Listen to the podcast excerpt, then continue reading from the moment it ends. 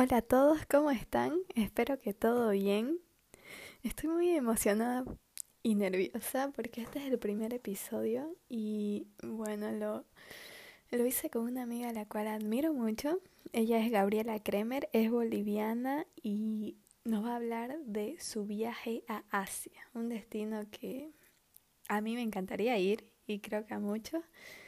Y bueno, hablamos de todo un poco, ¿no? Nos cuenta por qué Asia, cómo es que se anima, se va de mochilera sin experiencia y nos cuenta lo bueno y lo malo que pasó y no sé, sobre todo todo lo que aprendió. no sé, a mí me encantó, me quedé impactada y espero que lo disfruten. Hola José, hola chicos, de verdad qué hermoso poder estar aquí, José, gracias por, por haber pensado en mí y, y, por invitarme a tu, a tu hermoso nuevo proyecto, que de verdad yo estoy más que feliz de que te hayas animado, porque yo sé que tenías muchísimas ganas de hacerlo hace un tiempo, así que sobre todo feliz de poder estar acá en tu espacio hoy.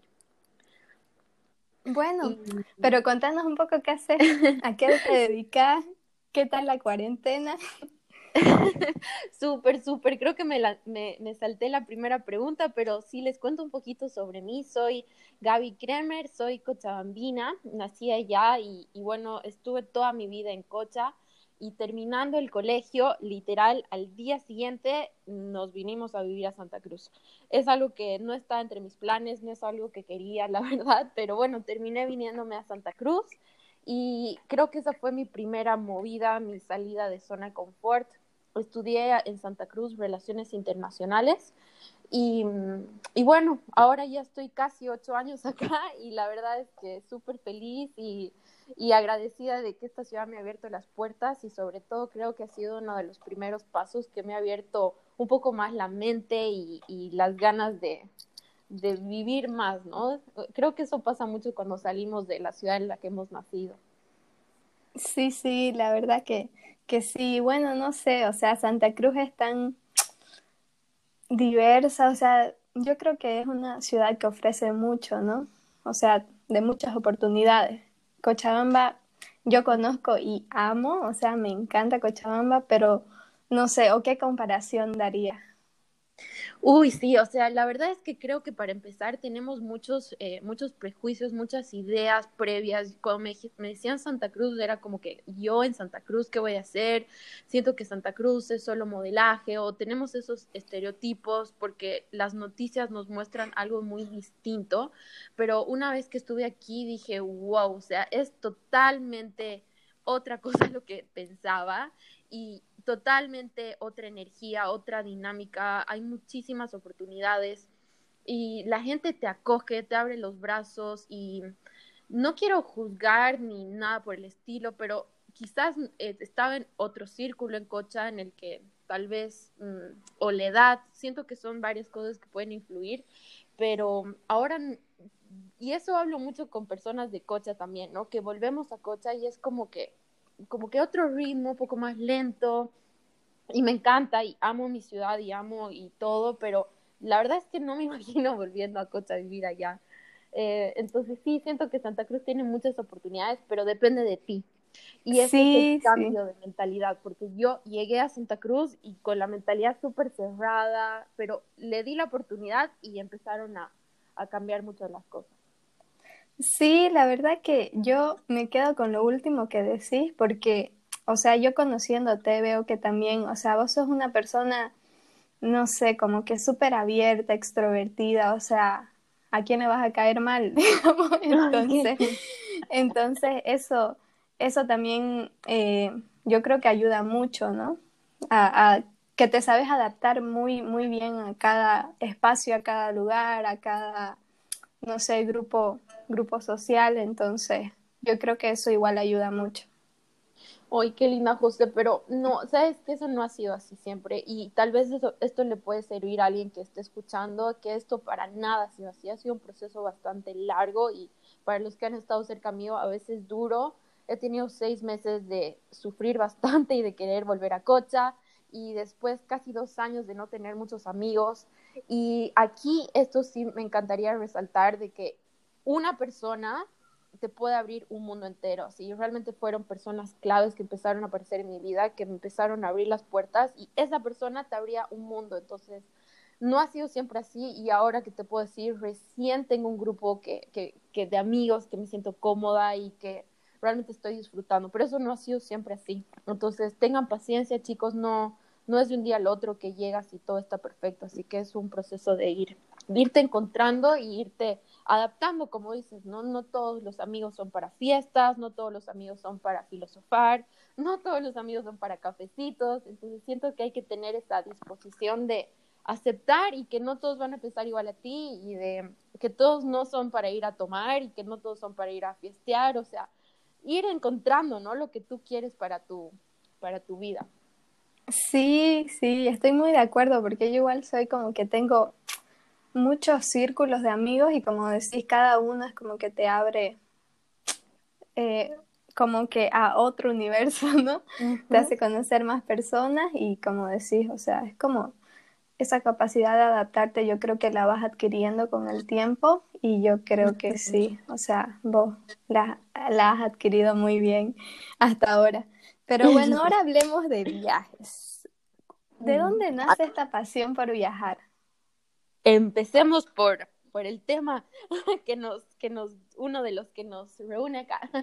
Sí, la verdad es que creo que es una pregunta un poco difícil de responder y de verdad que me, hace pensar mucho, ¿no? O sea, ¿dónde empieza esto? Y creo que ha sido muy de familia, mis papis eran de, ok, tomemos el auto y nos vamos al Chabare o a Santa Cruz y, y después eh, yo em, en el cole estaba en esto de Volmund, por eso también decidí estudiar relaciones internacionales porque me imaginaba viajando. Eh, pero específicamente el viaje que, mm, digamos, me empezó a abrir la mente fue que fui a Buenos Aires a hacer un curso de fotografía. Fue uno de mis primeros viajes sola. Y dije, wow, esto es hermoso, hay mucho por hacer acá. Y bueno, también eh, mi ex también vivía en Miami, entonces iba mucho allá. Entonces creo que esos dos viajes fueron los que me dieron muchísimas ganas de, de, viajar, ¿no? Esos fueron los principales, puedo decir. Ah, qué bueno, qué bueno, porque sí, la siguiente pregunta que te iba a hacer era, ¿cuándo fue tu primer viaje sola? Pero ya lo respondiste, entonces fue a, a Buenos Aires el curso de fotografía. Sí, exactamente. Ese fue como el primero, que literal fue así como, mm, es yo creo que sigues estando dentro de tu zona de confort, ¿no? Eso igual porque es el mismo idioma, todo es muy simple y todo es muy seguro y puedes preguntar el metro y todo se entiende bien y dentro de todo tenía como que algo más seguro, ¿no? Estaba yendo sola, pero estaba yendo a algo, o sea, estaba yendo a un curso. Y después y me iba a encontrar con la amiga de mi mami y, o sea, como que tenía algo, algo en lo que aterrizar, ¿no? Pero bueno, el siguiente viaje al que me lancé a la aventura sin absolutamente nada, bueno, fue el viaje del Asia, ¿no? Que ese sí, ese fue sí un poco más loco. Sí, y de ese viaje es el que vamos a hablar justamente. Contanos un poco, o sea, ¿por qué Asia y, y desde cuándo lo planeaste? ¿Cuánto tiempo te, te tomó planearlo? Ya, ya, sí, súper chicos. A ver, para empezar, eh, realmente algo que nos pasa con José es que terminamos y nos falta tiempo para hablar, eso es algo hermosísimo, hemos hablado mucho de, este viaje, hermosas aventuras, así que realmente espero eh, transportarlos un poco en esta aventura, en este viaje que he tenido.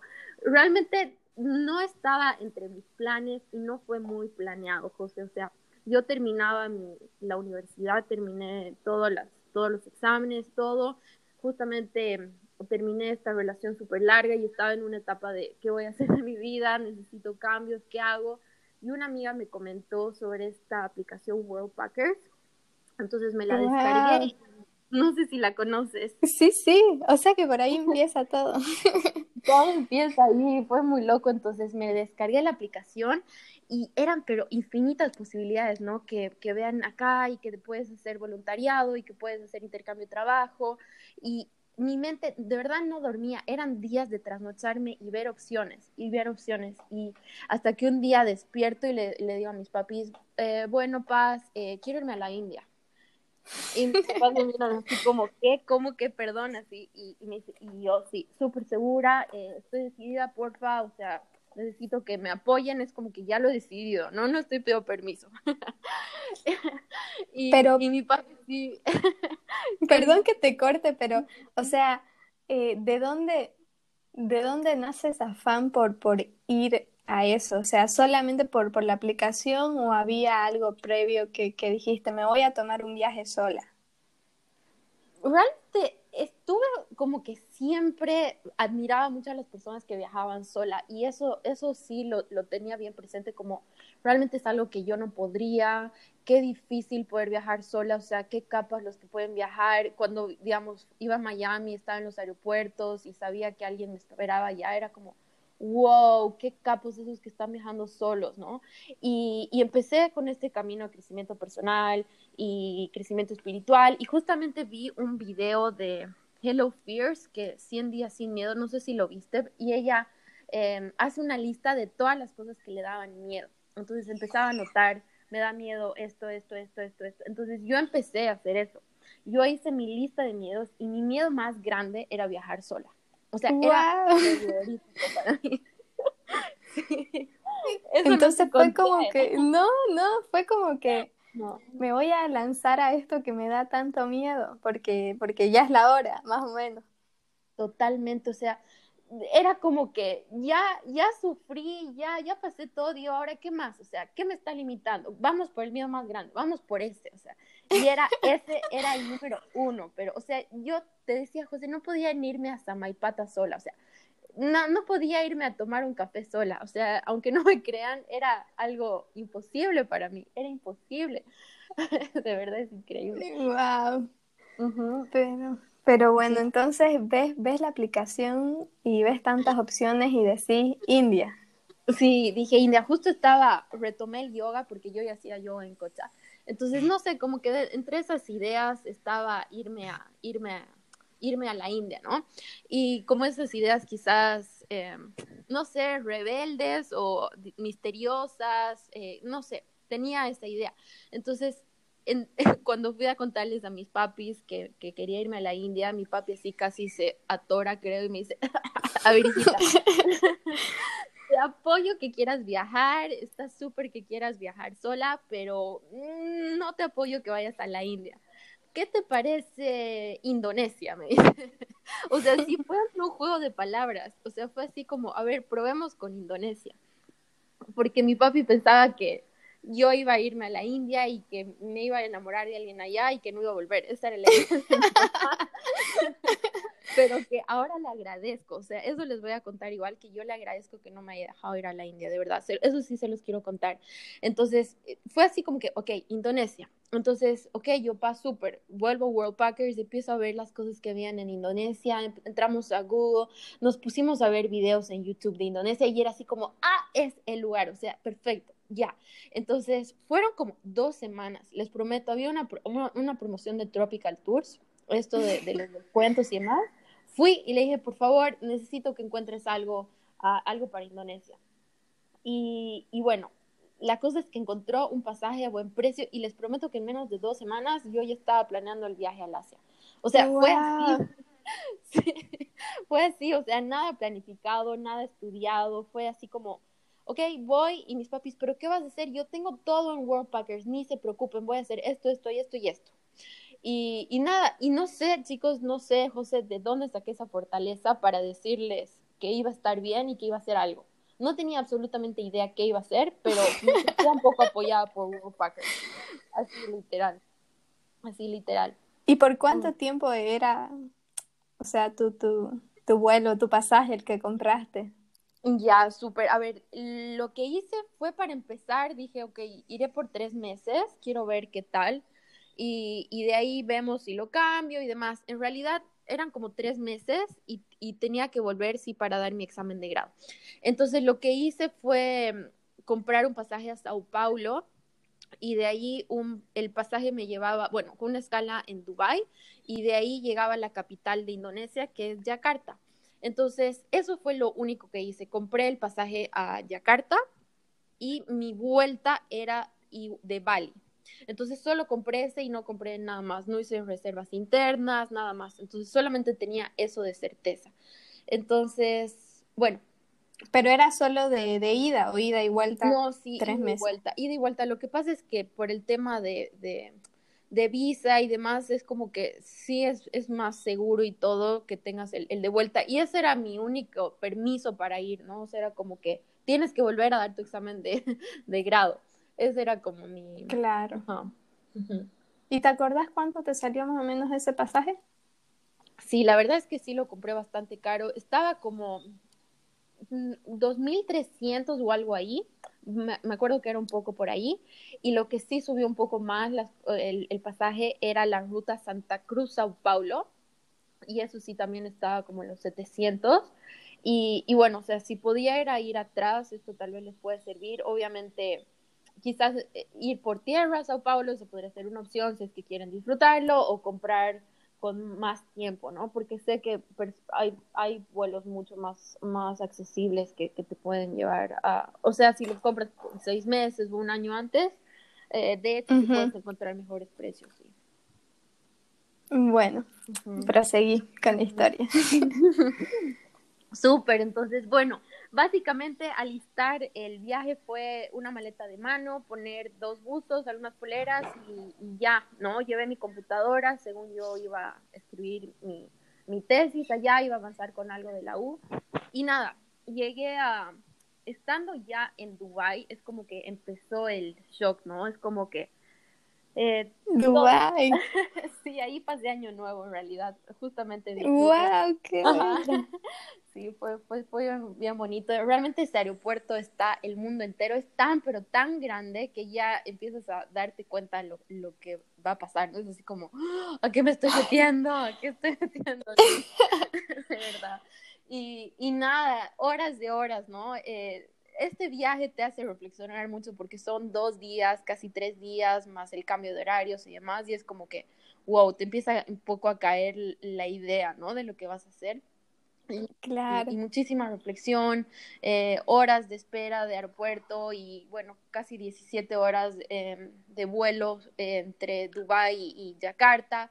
Pero una de las cosas que me empezó a como que choquear y decir a qué, a qué me he metido eh, es que digamos y veías las puertas de espera no gate eh, 60 no sé qué y, y de pronto la, la, puerta que me llevaba a Indonesia era gente totalmente distinta o sea no era lo que estaba lo que estaba acostumbrada no entonces fue así como wow, ya pensar en, en cubrirte la cara o, o, cosas así, ¿no? Y era o, o, el idioma y ahí como que empecé a asustarme ya un poquito y dije, ah, ¿qué hice?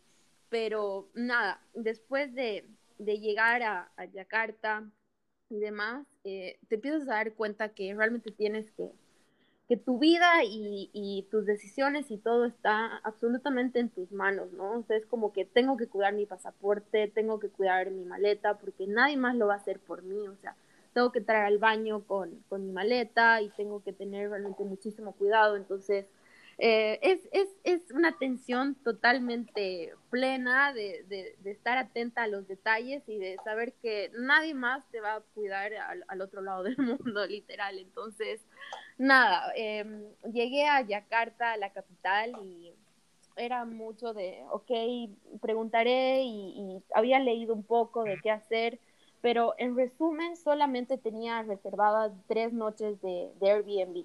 Entonces eh, llegué en un taxi, llegué a, al Airbnb y lo único que quería hacer era hablar con alguien, o sea, quería que alguien me, me hable en, en, en, en, recepción o al darme la llave, quería así como tres días de nada y decir, hola, así, ¿no?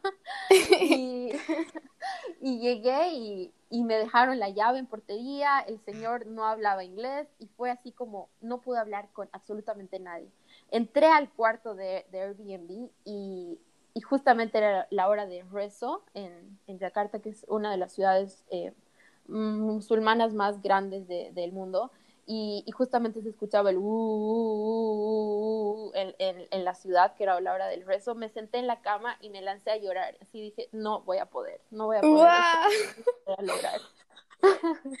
Claro, sí, pero es que también uno se cansa mucho de, de, viajar y, o sea, de, de estar en el, de avión en avión, de aeropuerto en aeropuerto, entonces Yo creo que era eso, ¿no? O, era un, no sé, un eh, acumulado de todo. Un todo, un acumulado de, de, las despedidas, de las ideas, de, los nervios y todo, y, y de sentirme realmente vulnerable, ¿no? Pero, o sea, me acuerdo que lloré tanto y dije, no sé si lo voy a lograr y tal vez termine volviendo antes, no sé qué va a pasar, y, bueno, fue así como que caí rendida y de cansancio y desde entonces eh, ha sido así como cada día era un día a la vez, o sea, y, eso es bonito acordarme de que fui una Gaby así súper vulnerable, súper llena de miedos y todo, y cómo terminé, ¿no? Entonces, más que un viaje, sí, también ha sido un, un conocerme mucho, entonces, básicamente, ¿de qué les puedo contar de Yakarta? Que es una ciudad muy, muy grande y muy, muy cemento, realmente no hay mucho que hacer, pero y de todas maneras interesante conocer, o sea, realmente es muy grande y no hay absolutamente nadie que hable inglés, es una ciudad súper musulmana. Eh, hablé con varias chicas, o sea, traté de hablar algo que pude en, algunos templos y eran así como, no, nosotros no podemos viajar, nosotros, es como que realmente muchas creencias, sobre todo limitantes hacia, hacia las mujeres, ¿no? De que sigan con la religión, de que no pueden viajar solas. Y, eso sí me, me, sorprendió muchísimo, muchísimo.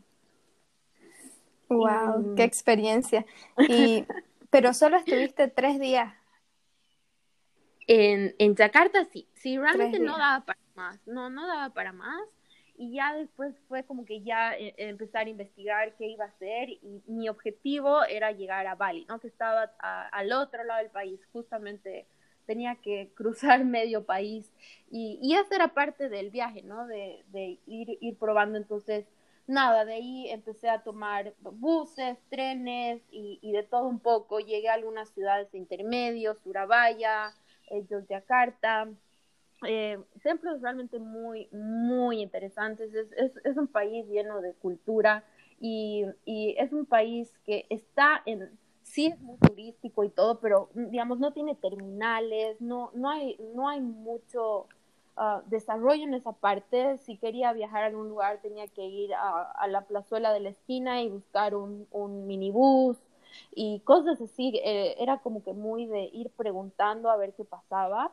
eh, sí me pude encontrar con algunos amigos también en, en una de esas ciudades, eh, en el camino, o sea, era un em, disfrutar compañía de alguien y después continuar viaje, entonces em, viajé como que tres, cuatro ciudades hasta llegar a Bali. Entonces, la verdad es que si le puedo recomendar a alguien Indonesia, se lo recomiendo a mil. Y no sé si hace falta que vayan a la capital, o sea, si pueden, váyanse directamente a Bali, que creo que eh, Tiene más que ofrecer.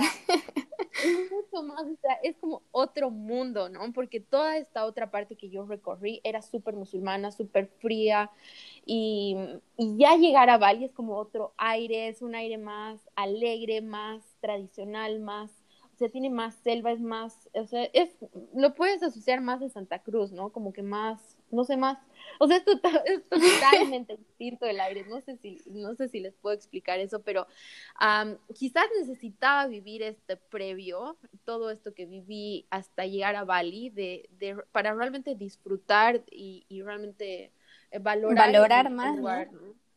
Ajá, ajá, realmente, pero es, es un lugar lleno de, de rituales, no han perdido la esencia, ¿no? Es como que ves a las mujeres con las faldas y, y los turbantes, o sea, ya no, no, no son turbantes, pero son unas faldas bien interesantes y con los inciencios y mm, tienen rituales muy bonitos, la gente es realmente muy buena, o sea, tú no he sentido miedo en ningún momento, era así como que todos te acogían y todos querían conversar, no, no ven tele, son muy muy de nos sentemos, charlemos, disfrutemos, comamos algo, comamos fruta, o sea, realmente es un lugar que, pucha, estaba justo leyendo mis apuntes y decía, o sea, aquí me siento en casa, ¿por qué me demoré tantos días en llegar? de verdad. Pero bueno, y en todas estas ciudades igual te hospedaste por Airbnb o... o... Ah, ya, esa es una súper pregunta. Em, digamos, mis planes estaban estar, ¿no? En esto de, de uh, World Packers y solamente quería hacer eso, pero algo que cambió muchísimo mi, mi, mentalidad es que no hay peligro en estar en hostels. No sé si te ha pasado eso, José, pero, o sea, los, los hostels son la manera más eh, accesible y fácil de conocer gente y de, de, que no sea, no es nada caro y no, es nada peligroso, o sea, pero y esa es una idea que yo tenía de que no, que es, que es peligroso, que no es seguro, pero les digo de verdad, yo no hubiera podido estar en, en, en, este viaje si no era por los hostels, porque en los hostels conoces gente, estás rodeada de bulla y mm, empiezas a, a, tener más ideas de los viajes, em, o sea, como que qué ruta tomar y, y, sí, o sea, ha sido, solo he estado esos tres días en, en, en Airbnb, después he estado con... Em, en hostels también llegué a ser coach surfing en, en algunos lugares. ¿Y qué tal esa em, experiencia? es, es es genial, o sea, realmente sí hay que vivirlo, ¿no? Realmente lo hice porque estaba en, en, en, algunos apuros algunas veces y era así como que no había espacio en un hostel o, o y, y, y, lo hice, pero realmente, o sea, no es tampoco nada peligroso porque ahí tú puedes ver el perfil, puedes ver eh, los datos de la persona y ahí dicen las recomendaciones y, y, pucha, estuve una o dos veces con Couchsurfing, pero e-, es igual muy, muy bonito porque puedes conocer eh, a la persona y, realmente conocer más la cultura, ¿no? O sea, te llega a contar de, de, de su ciudad y, te, y bueno, esta chica me llevó a, a, conocer lugares que sé que no los hubiera podido conocer si, si no iba, si iba como turista, ¿no? O sea, ¿cómo hubiera podido conocer esos lugares? Entonces, no, yo creo que eh, vale la pena probarlo, pero obviamente de verdad no le veo nada de, de, de peligroso porque todos los datos están ahí. Sí, sí, la verdad que yo igual súper recomiendo. Eh, y no sé, a mí, a mí me encanta, ¿no? Pero también entiendo que hay mucha gente que dice, no, porque, no sé, necesito mi espacio o prefiero irme a un hostel. Pero sí, yo, yo recomiendo. Sí, sí, totalmente. Pero eh, sí, ¿no? Porque no quieres molestar y al final creo que terminé gastando más en, en llevarle cosas, invitarla a comer, porque te sientes como que un poco eh, de, de, agradecer y de corresponder lo que, lo que está haciendo contigo, ¿no? Entonces sí, al final, la verdad que quizás eso igual les puede servir mucho. Eh, el tema de, de, precios en el Asia es muy accesible, o sea, habían hostels de 3 dólares, de 5 dólares y wow, mm, es súper barato. Accesible. Ah, súper, entonces eran una balanza de, pucha, realmente sí, no vale la pena incomodar a nadie y puedo tener, como dices, mi espacio, mi, mi comodidad y no, o sea, no hacía falta, no hacía falta. O sea, la verdad, el, el 80% de mi viaje ha sido hostel. Buenísimo. Y bueno, ya contanos cómo fue llegar a Bali. Nada, ha sido, ha sido una de las experiencias más bonitas. De verdad, lo primero que hice como que para aclimatarme un poco fue, eh, reservé como unos 10 días en un, en un retiro de, de yoga eh, y eso incluía todo el día yoga libre, clases, como que necesitaba algo de contención, no estaba muy lista para más aventuras, entonces eso fue bastante clave para mí y mm, creo que es lo que necesitaba. Y ya después, eh, justamente en ese lugar, fui como que viendo qué iba a hacer en ese momento, ¿no? Y ahí empecé a ver opciones, a analizar qué, qué, qué es lo que iba a hacer y, y fui conociendo gente que me empezó a abrir opciones, a abrir puertas y a, a decir, bueno, o sea, tal vez realmente puedo moverme, ¿no? O sea, no solo quedarme acá. Y, mm, y bueno, ya estaba casi por los, mm, ya iba a llegar al, al, al mes, o sea, ya iba a llegar al mes y, y, solo podía estar 30 días dentro de Indonesia, entonces yo dije, a ver, ¿qué hago? Um, entonces, mis, entre mis primeros planes fue, ok, saldré del país y vuelvo y sigo viajando por, por, por este lugar que me gusta tanto, ¿no? Entonces, ya, perfecto, entonces eso, eso es lo que hice, compré un pasaje a, a Singapur, que que realmente es muy sencillo comprar, ¿no? Empiezas a bajarte las aplicaciones de vuelos y creo que costaba como 60 dólares. Y yo ya de una, sí, lo compré. y, y, bueno, o sea, la idea era y salir del país y volver a entrar.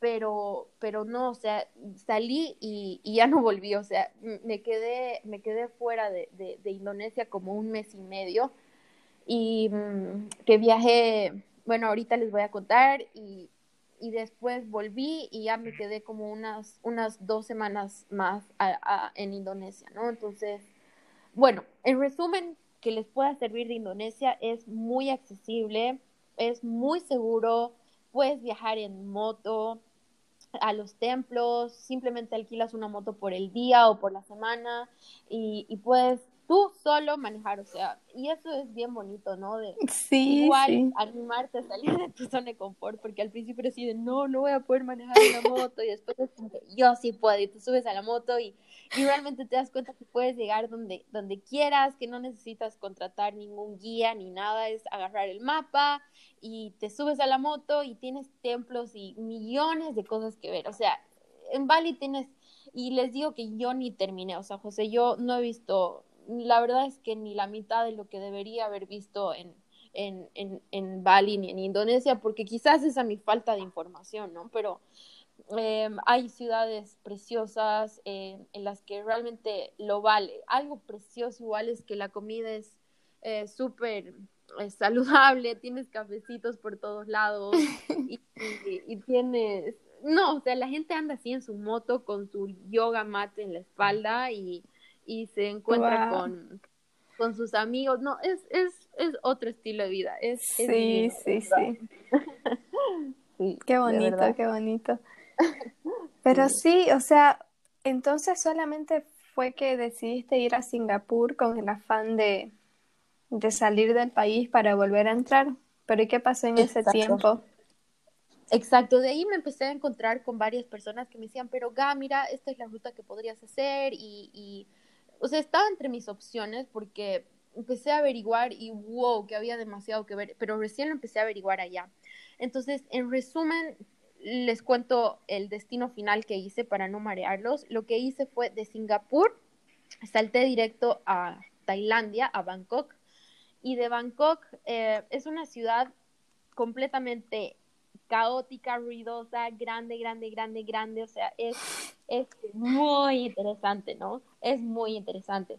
Em, y algunos dicen que es peligrosa, pero les digo de todo corazón, yo no he, no he, no me he dado ni el chance de, de probar ese lado de peligro, si lo quieren ver así, porque yo elegí un viaje distinto, o sea, yo me dormía súper temprano, porque yo a las 7 de la mañana ya estaba despierta y lista para irme por la ciudad a conocer, ¿no? Entonces, em, eso, eh, Bangkok es, es, muy interesante, tiene igual templos muy, muy geniales eh, y mucho por, por ver. Estuve, no sé, ahí creo que tres días y, y de ahí empecé a subir, eh, igual en bus. Todo este recorrido lo, lo, hice en buses y trenes, todo, todo, todo. Ya no tomé más, más, más, más vuelos. De ahí empecé a subir hacia el norte de Tailandia, que está Chiang Mai, em, que es una ciudad, pucha, una de mis favoritas de verdad, porque es una ciudad, es un bien, muchísimo más pequeño que Bangkok, pero aún así tienes todos los templos y toda esa mística de, de, del Asia, que es lo que tú buscas al ir allá, pero puedes andar en bici, puedes, eh, es la mitad de precio que Bangkok, eh, en comida, en hostels y en ruido. O sea, pucha que he disfrutado muchísimo de, de Chiang Mai. No sé si, no sé si has visto algo, algo de ese lado, José, de, de Tailandia. No, o sea, yo relaciono Tailandia con, no sé, las playas paradisíacas, obviamente sí un poco con el caos de Bangkok, pero ¿Qué nos, qué nos podés contar más, o sea, de, de, la ciudad en sí? ¿Cómo es la gente? ¿Qué diferencia uh, notas entre Indonesia y, y Tailandia? Uf, qué buena pregunta, ¿sabes, José? Es abismal, o sea, la diferencia es abismal porque la gente en Bangkok está cansada de los turistas, o sea, es así como... los ignora. Ajá, no, es como que es una, es una ciudad y un país ya tan turístico, o sea, realmente la mayoría creo que va a, Tailandia, que ya cero paciencia, o sea, es como que me acercaba, ¿cuánto cuesta esto? Y es así como, y te decían el precio y es, ¿compras o no? bien, te prometo, es como ¿Va a llevar o no va a llevar? No, de verdad, pero abismal. Y comparando con Indonesia, digamos, en Indonesia como que la gente está, no, no quiero decir desesperada, es una palabra muy fea, pero pucha, o sea, quiere realmente dar todo porque tú le compres. Y es, es una amabilidad extrema al punto de que tú pasas por una calle en Indonesia y te gritan de todos lados para que les compres. Y, de verdad, y todos te, te, piden, o sea, yo te doy más barato, yo, yo, y todos te dan descuento, o sea, todos te recomiendan eso, bargain, o sea, pide un mejor precio, o sea, realmente el precio que te den tú les puedes pedir mucho menos. Y también de eso les puedo contar un poco, entonces la diferencia es muy, muy grande. Y, y algo que realmente me, me, ha como que marcado un poco el tema de, Tailandia es que siento que se ha perdido mucho la esencia, o sea, se ha vuelto una ciudad tan turística que ya, incluso en el bus, digamos, estaba viajando en el bus de, de Tailandia y ya la televisión y la música eran, eran bailes extremadamente, no sé, creo que al punto de reggaetón y no sé, como que sentí que se perdió muchísimo la esencia de, de Tailandia, ¿no? Porque sí, es la fiesta de, de la luna y es, es full, full fiesta y en las noches hay, pucha, Causa Road, que es una calle de, full fiesta y todo. bueno, esa es la parte de, de, Bangkok y después para abajo también al volver pude bajar como las islas y esa parte que tú decías. Y, y eso sí tuve mucha suerte y es algo que yo buscaba. Yo, o sea, pedí que me dijeran cuál era la, la, la isla más tranquila y era Copayán, esas se las puedo, se las puedo, se, se las puedo escribir porque la diferencia era en Copangán, que era como la, la, más fiestera, una de las ciudades más, ajá, donde, donde es la fiesta de la luna y demás, pero esta era Copayán. Y yo solamente confié en la persona que me recomendó esto y llegué después de viajar en botecito y era una isla en medio de la nada, de verdad, o sea, ves el mapa donde he estado y era una isla, pero un punto en medio de la nada y, y literal era full paz, o sea, literal dormí en un en una casa de árbol, creo, y, y no había nada, o sea, había solo para, para caminar, para comer algo, y eso es lo que yo estaba buscando, ¿no? Claro, claro. También hay las ciudades, eh, también en, el sur de Tailandia, donde la gente va a aprender a hacer buceo, a certificarse. Em, o sea, hay de todo un poco, por eso es lo que tú busques, porque, pucha, hay muchas opciones, muchas opciones, pero es realmente divino. Pero lo que sí siento es que está muy saturado y hay mucho turista. Sí, la verdad que yo he, he notado, ¿no? He visto o he leído también que como a diferencia de hace tres años o cuatro años, ha cambiado muchísimo, que es como se volvió súper turístico, como decís vos, ha perdido un poquito de su esencia. Y bueno, eso pasa, ¿no? Con, con las ciudades que se vuelven muy turísticas. Lo bueno es que, que no pierdan eso, pero bueno, es algo inevitable, yo creo. Sí, sí, y algo que quizás les podría recomendar es que entre las cosas que, que, me dijeron, sí o sí tienes que ir, era Fifi Islands, ¿no? Que es como que... Sí, sí, sí, las más, la más popular, creo. Ajá, entonces estaba yo allá y me decían, no vayas, o sea, realmente no, no, no lo vale, o sea, no lo vale. Yo, no, ¿Y por qué no lo vale? Porque justamente eso, o sea, es, está súper llena de turistas y no vas a poderlo disfrutar si estás yendo por un día. Entonces, era tal... Ah. Y, y, esto sí, o sea, les quiero contar porque yo aquí cometí un error muy grande. Eh, yo me fui a una de esas calles donde están vendiéndote todo turístico, ¿no? O sea, como que paseos por aquí y por allá, y yo compré ahí. Y compré un, un, un paquete que era por un día pero obviamente te lo ofrecen ahí bonito que vas a hacer esto, esto, esto y esto y esto y no averigüen nada. Entonces, nada, fui a, a, Fifi Island y, mm, o sea, era una burla, una burla lo que hicieron con nosotros. Era, era como un, era un bote y te decían, vamos a ir a tres islas. Entonces te llevaban a una isla, daban la vuelta a una roca y esa era una isla. Daban la vuelta a la otra roca y esa era la otra isla supuestamente Y, yo, pero esto es lo mismo, ¿no? O sea, simplemente estás dando la vuelta y, y, me estás diciendo que es otra. Y de ahí nos llevaron a la tercera isla y, y, era solamente para comer. No pudimos ver absolutamente nada más y nos dieron como 20 minutos y teníamos que volver. O sea, teníamos que volver a, a, a y, y, yo, pero es que tenemos que subir al mirador, o sea, para eso he venido, ¿cómo no voy a subir y, y voy a ver la vista que, o sea, tienes que ir a, ese mirador. Me decían, lo siento mucho, si tú subes ese mirador, nosotros te dejamos porque partimos en cinco minutos y si, y si te quedas, tienes que quedarte a dormir y pagar otro, otro transporte de vuelta. Y era así un enojo absoluto mío, pero también era mi error por no averiguar más, ¿no? Y, y les digo que fue un, un o sea, un ticket caro, un, o sea, error enorme. Entonces, lo que les podría recomendar ahora es que lo mejor es entrar a la página, o sea, pones em, compra de, boletos como que oficial, pero eso lo, lo, encontrabas en Google. Y uno de mis errores más grandes fue ¿no? no averiguar. Y algo que sí les puedo recomendar mucho a los que vayan, hay páginas en Facebook, digamos, españoles en Tailandia, o viajeros por, su, su eh, por, por, Asia. Entonces tú entras a esos blogs y a todos esos grupos de Facebook y puedes preguntar cómo voy a Fife Island y ahí te mandan opciones, te mandan... O sea, ese era el cherry, ¿me entiendes? Sí, sí, sí. Yo la verdad que, que soy muy, muy de, de buscar en Facebook y de meterme a todos los grupos que haya del lugar que que quiero visitar, ¿no? Porque sí, o sea, porque ahí puedes encontrar a gente real que te dice, sí, yo estoy yendo o acabo de ir y o hasta te recomiendan, ¿no? Esta agencia o esta persona me llevó y, y, no tiene agencia, pero igual te lleva y te cobra poquísimo. La verdad que sí, eso, lo de los grupos de Facebook, sí o sí, tenés que por lo menos entrar y, a leer, ¿no? Aunque sea leer para, para ver recomendaciones reales de gente que no quiere que le compres nada, solamente quiere aportar un poquito para otros viajeros.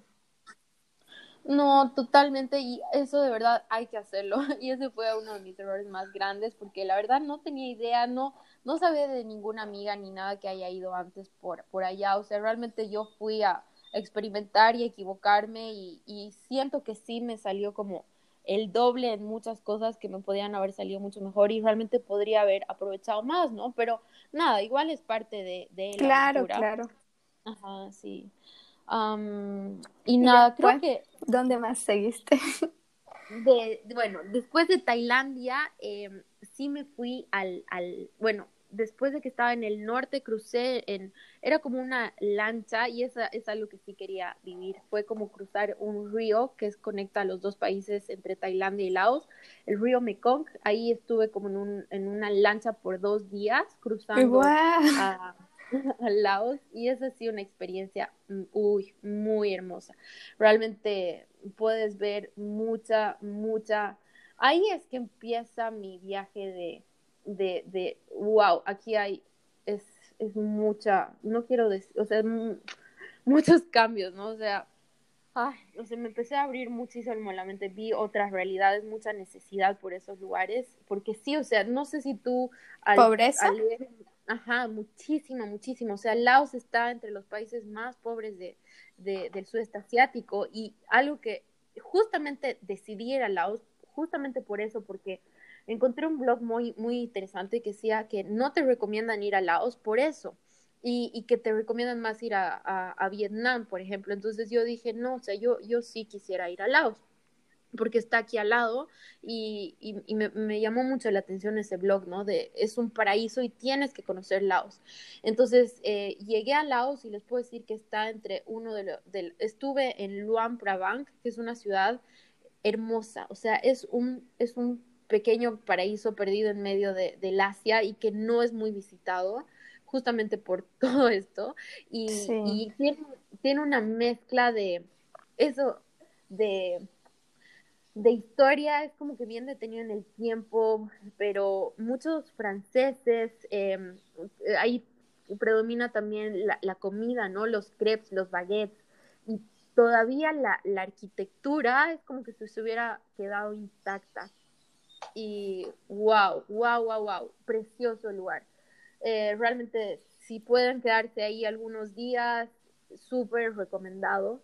Y sí, sí, sí, sí. Y, incluso que yo solamente pude estar ahí, pero sé que hay más ciudades cercanas como Vientiane y, y demás y cosas muy, muy interesantes que no, no logré hacer porque mm, ya empecé a sentir un poco la presión de, de volver a bajar porque eso sí les quiero contar y se los me encantaría recomendarles. Yo no compré boletos internos, o sea, no no compré buses, no compré aviones mm. porque no Hiciste tu recorrido. Hice mi recorrido sola porque no quería eso de, pucha, no, que mañana tengo que irme a tal lugar y que si me quiero quedar, ¿qué voy a hacer? Em, entonces, y eso realmente se lo recomiendo porque si no vives corriendo, o sea, vives, ¿qué pasa si un lugar te encanta y te quieres quedar más tiempo? Y eso es lo que hice, o sea, a mí me encantó el norte de Tailandia y me quedé Mm, pucha, creo 10 días. Y era así como, perfecto. Y cuando ya no hay más que hacer, continúas. Y si tienes un itinerario fijo, estás supeditada a, estar corriendo y a no disfrutar. Y eso le pasó a varios amigos que estábamos, o sea, disfrutando de, lo máximo de Bali y su vuelo salía en una hora y media y ellos así como, no, no me quiero ir. sí, sí, sí. Eso, eso, la verdad que sí, yo igual recomiendo no, no comprar los vuelos internos, o sea, cuando vas, vas a viajar largo, ¿no? Pero también depende, ¿no? Depende porque hay muchas veces, o sea, es que están los dos tipos de viaje. Uno, por un lado te puede salir más económico si lo haces con tiempo y por el otro lado tenés más flexibilidad a la hora de quedarte más, como decís, en, una ciudad o, o contanos qué tal los precios, o sea, ¿crees que variaban mucho entre comprarlo con anticipación o comprarlo así de un día al otro?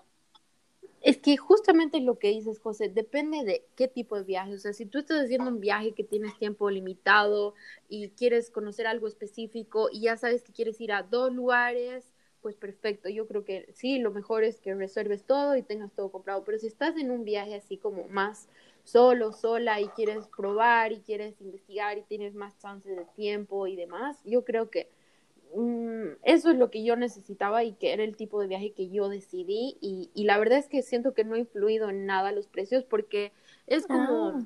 las, o sea, los, los pagos de, de bus y de minibús son en ese momento, o sea, si tú quieres tomarte un bus para irte a Cambodia, lo compras ahí mismo en la terminal.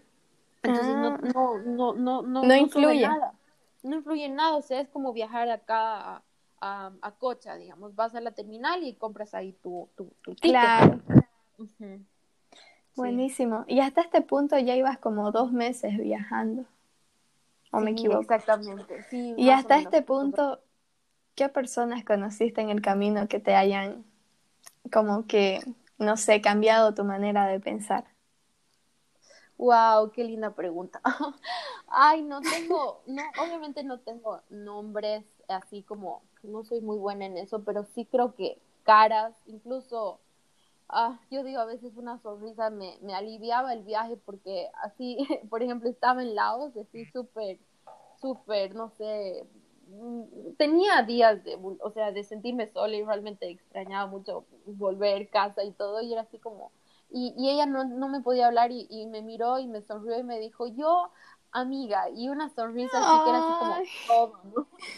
¿no? Cositas así muy, muy especiales, pero, a ver, personas que, que me abrieron, era, es, es algo que comentabas, José, que cuando estás así como viviendo un día a la, a la vez, la vida te va poniendo las personas correctas en el camino. Y les, o sea, te cuento que era pensar en algo, estaba trabajando algo en mí y llegaba alguien, aunque sea un café o, compartir un almuerzo y que justamente me, me, me, hacía mirar eso que tenía que ver, hablar de eso, em, era, era muy de permitir a la gente, o sea, eso es lo bonito de viajar sola, que estás muy receptiva a conocer, sí, sí en todo momento fuera de tu zona de confort, porque si viajas con alguien, con amigos o no sé, con pareja, es como que sigues en tu zona de confort. Estás viajando, pero estás ahí, sigues charlando con la misma persona.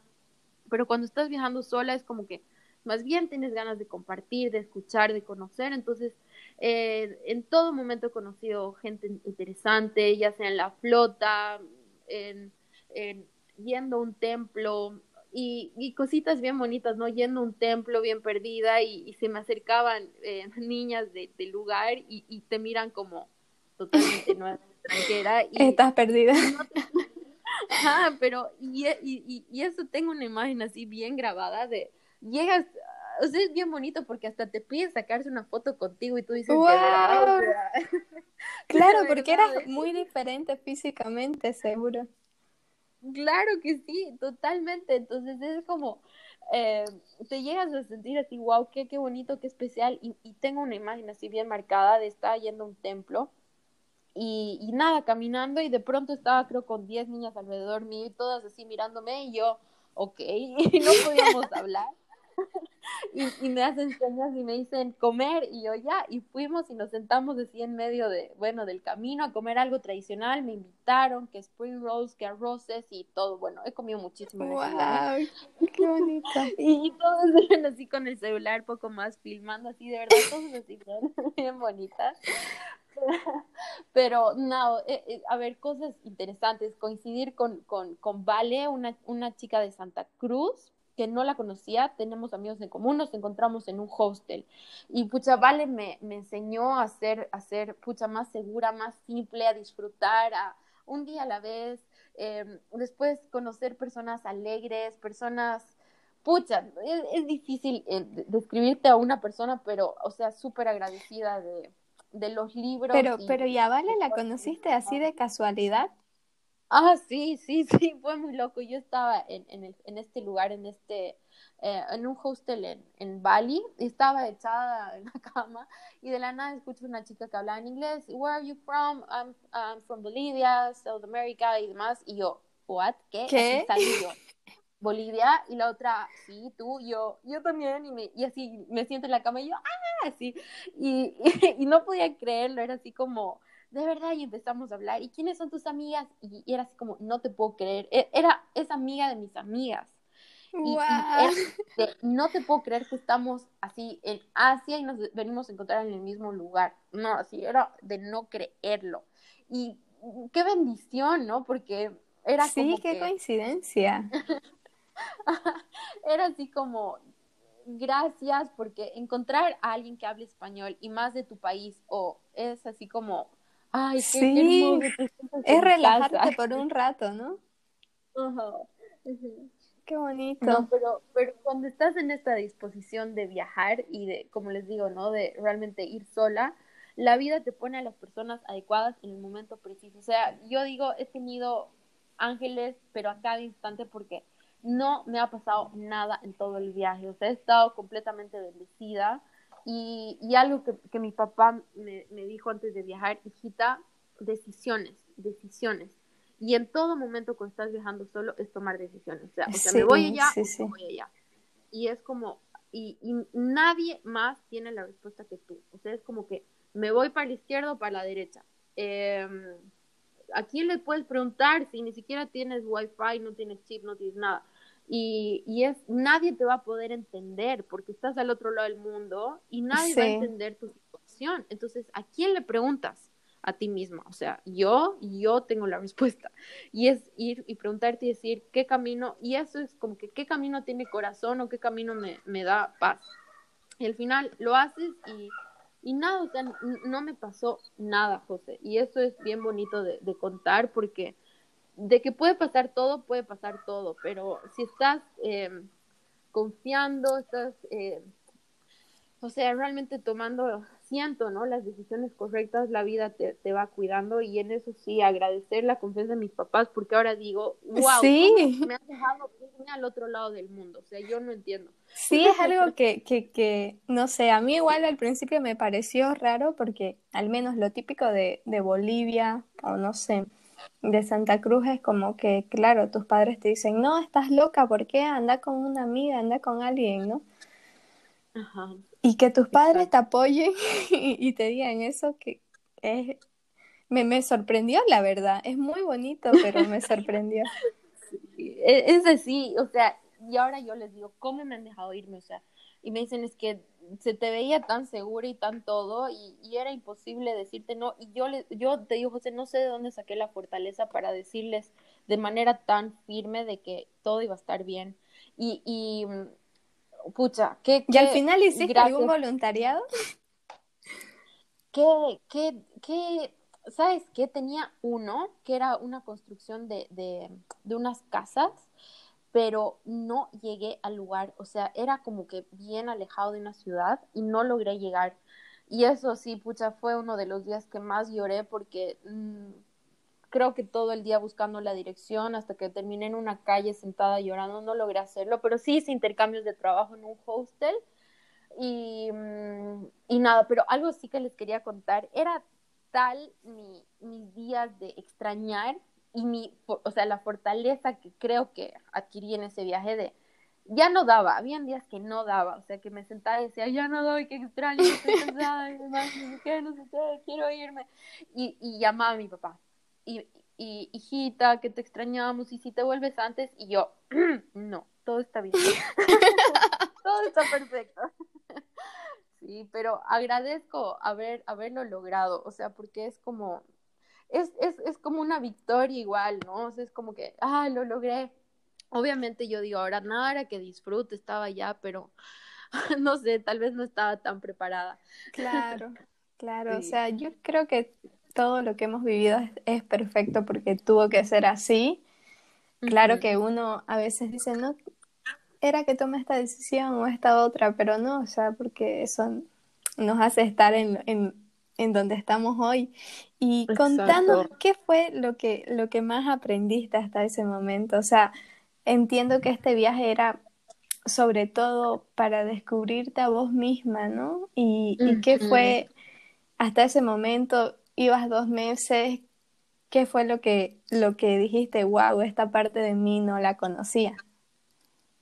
Ay, uy, qué lindo. Y creo que son varias cosas y, y, seguro que en estos días voy a decir, wow, ahora que cuente esto más, pero siempre pasa eso. Pero, a ver, algo que sí es que decidí tomar las riendas de mi vida, ¿no? O sea, como que ya no quería estar de, de espectadora, sino decir, wow, yo, yo puedo dirigir mi vida, o sea, yo estoy decidiendo dónde voy, qué, qué poder, ¿no? O sea, realmente me siento como conductora de mi vida. O sea, es como, wow, ahorita nadie más decide mi vida que yo.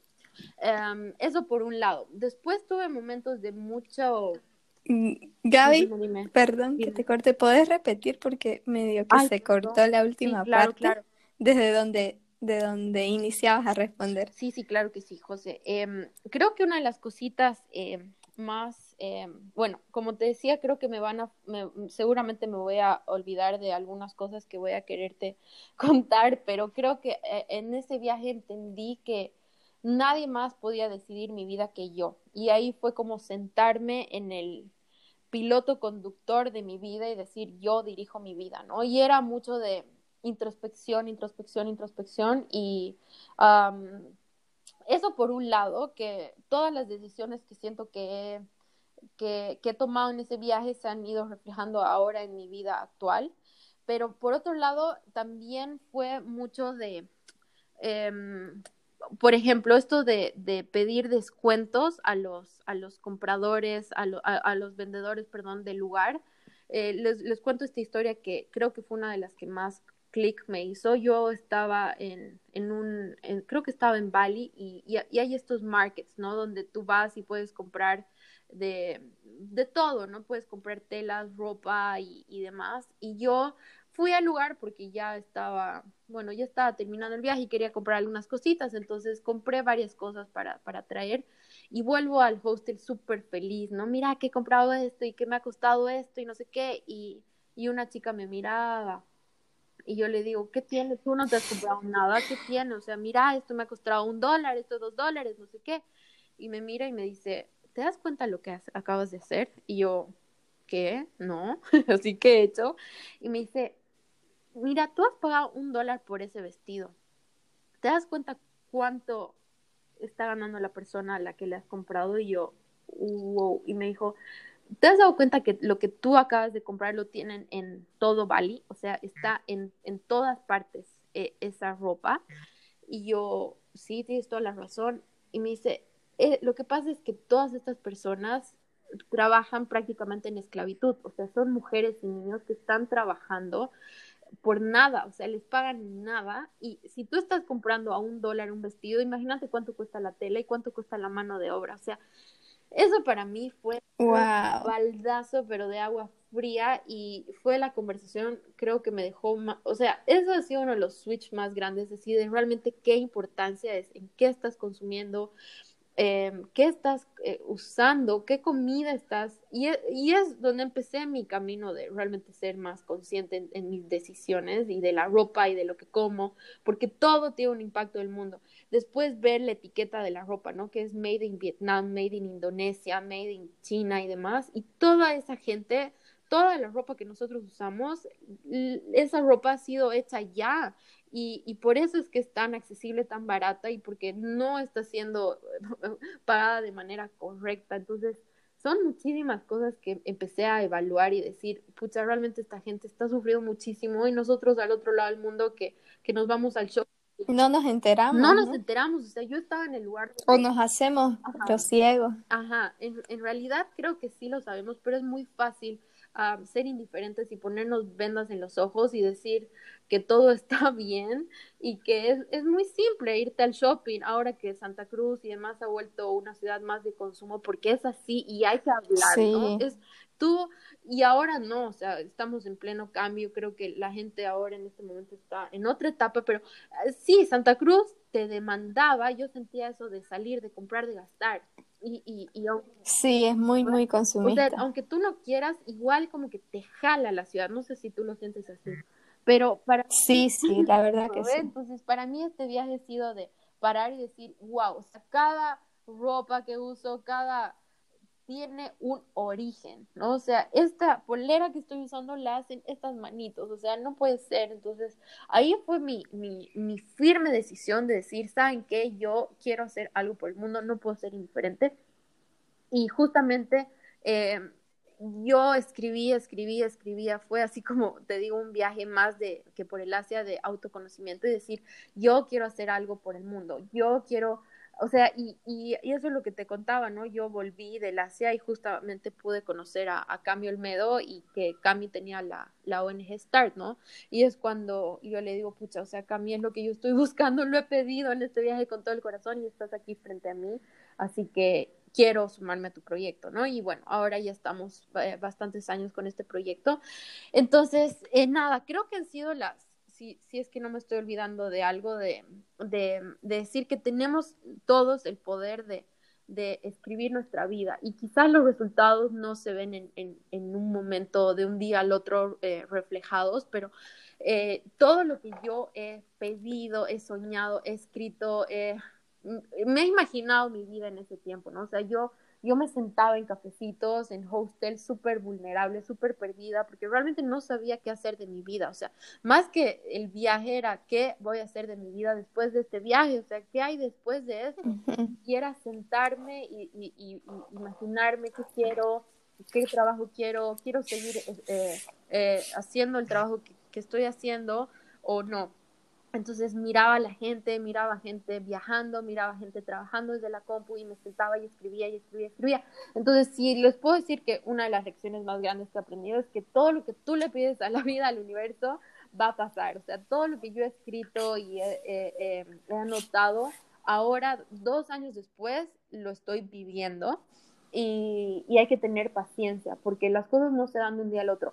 Yo volví del viaje a Bolivia y tuve un shock, un, un cambio muy drástico y tuve meses de llorar, llorar, llorar porque es volver a tu realidad y darte cuenta de que no tienes nada, o sea, no tienes ahorros, no tienes trabajo, o sea, no tienes absolutamente nada y, y ahí es tener la paciencia y decir, eh, tengo que empezar desde, desde cero, ¿no? Y, y, y, dos años después te digo que recién está pasando lo que, lo que pedía, entonces no es de un día al otro, no es de un día al otro. Buenísimo, Gaby, lo que nos contás. La verdad que sí, o sea, wow. Yo creo que cada día como que ibas aprendiendo un poquito, otro poquito, ibas conociéndote y como decís lo de pedirle al universo, la verdad que, que sí es así, o sea, uno no lo cree al principio. Yo, en lo personal, siempre he sido bastante escéptica. Últimamente he, cambiado mucho eso, pero es como, wow, eh, es, es verdad. Sí, e, es, es bien bonito. Realmente hay que, hay que confiar y saber que hay cosas que tenemos que vivir, que tenemos que pasar.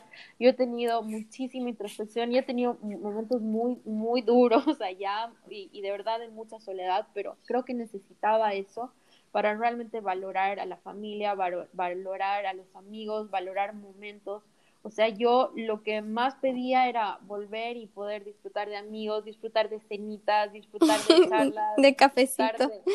De, cafecitos.